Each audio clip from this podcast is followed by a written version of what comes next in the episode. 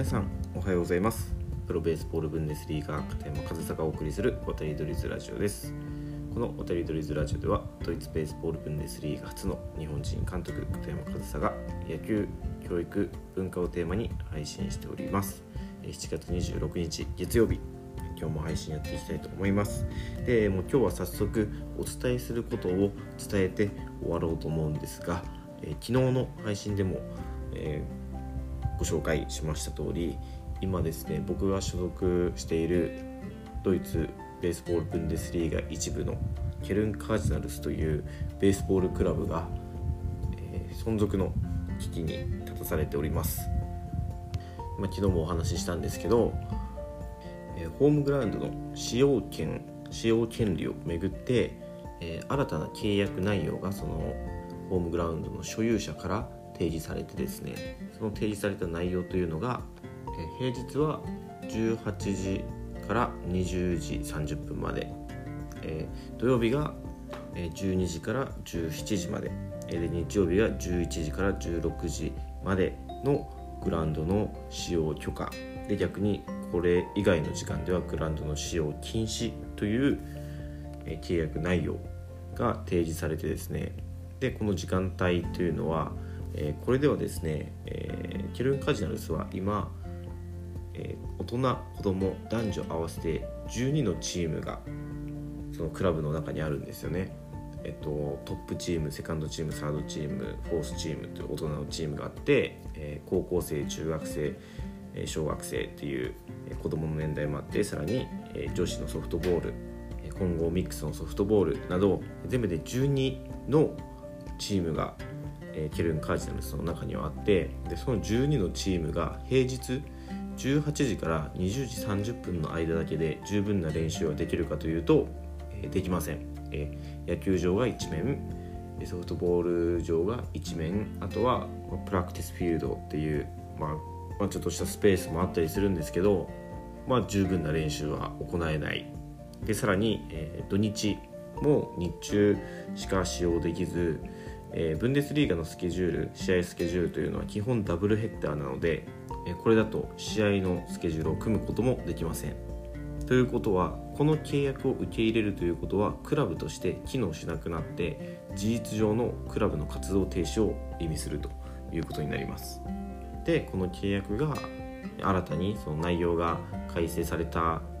理由というのは本当に一部の一部の近隣住民からの騒音の苦情が原因なんですよ。で実際僕がそのドイツにいる時というのもずっとこの苦情っていうのは入ってきていてでその度に僕たちケルン・カージャルスはかなり配慮して金属バットの音がうるさいと苦情が入ればもう子供しか金属バットは使っちゃいけないってその平日の練習では試合以外では金属バットの使用を禁止したり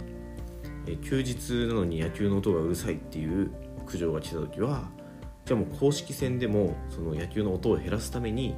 えバッティングケージあの日本では鳥かごとか言ったりしますけどそのバッティングケージのバッティング練習を禁止したりあとはグラウンド整備のためのトラクター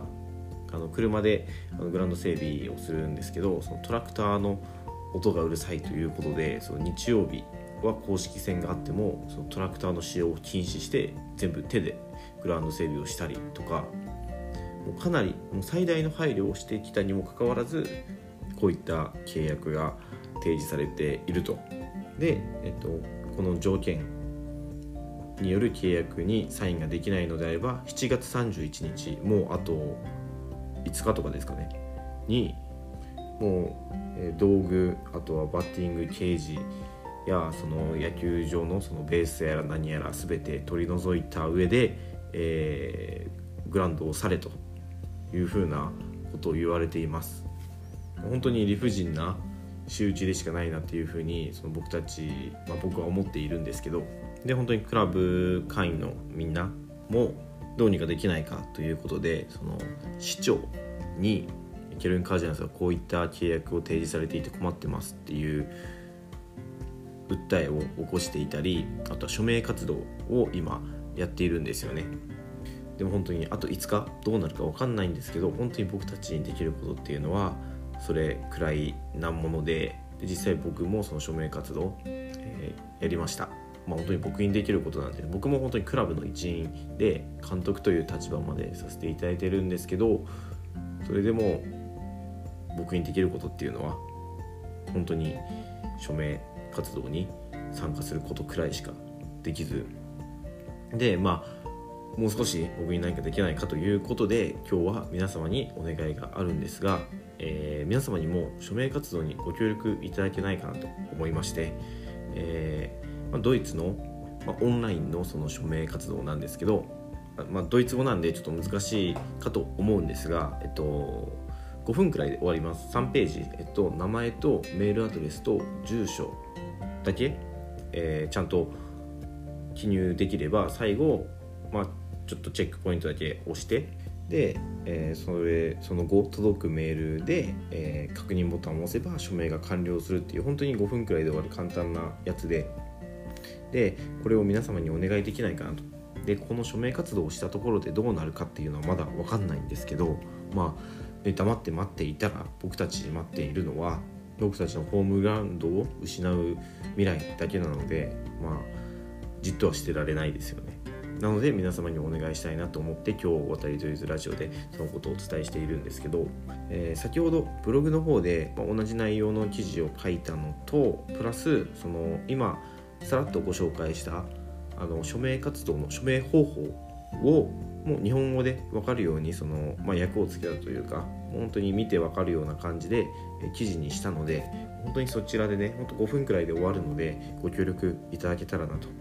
本当に皆さんには関係のないことかもしれませんがあの日本から遠く離れたドイツで、えー、ただ純粋に野球がやりたいだけの僕らのその場所が奪われ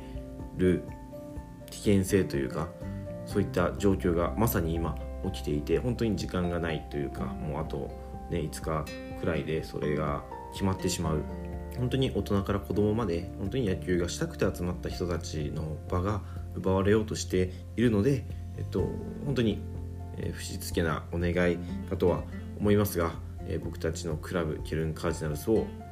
助けていただけると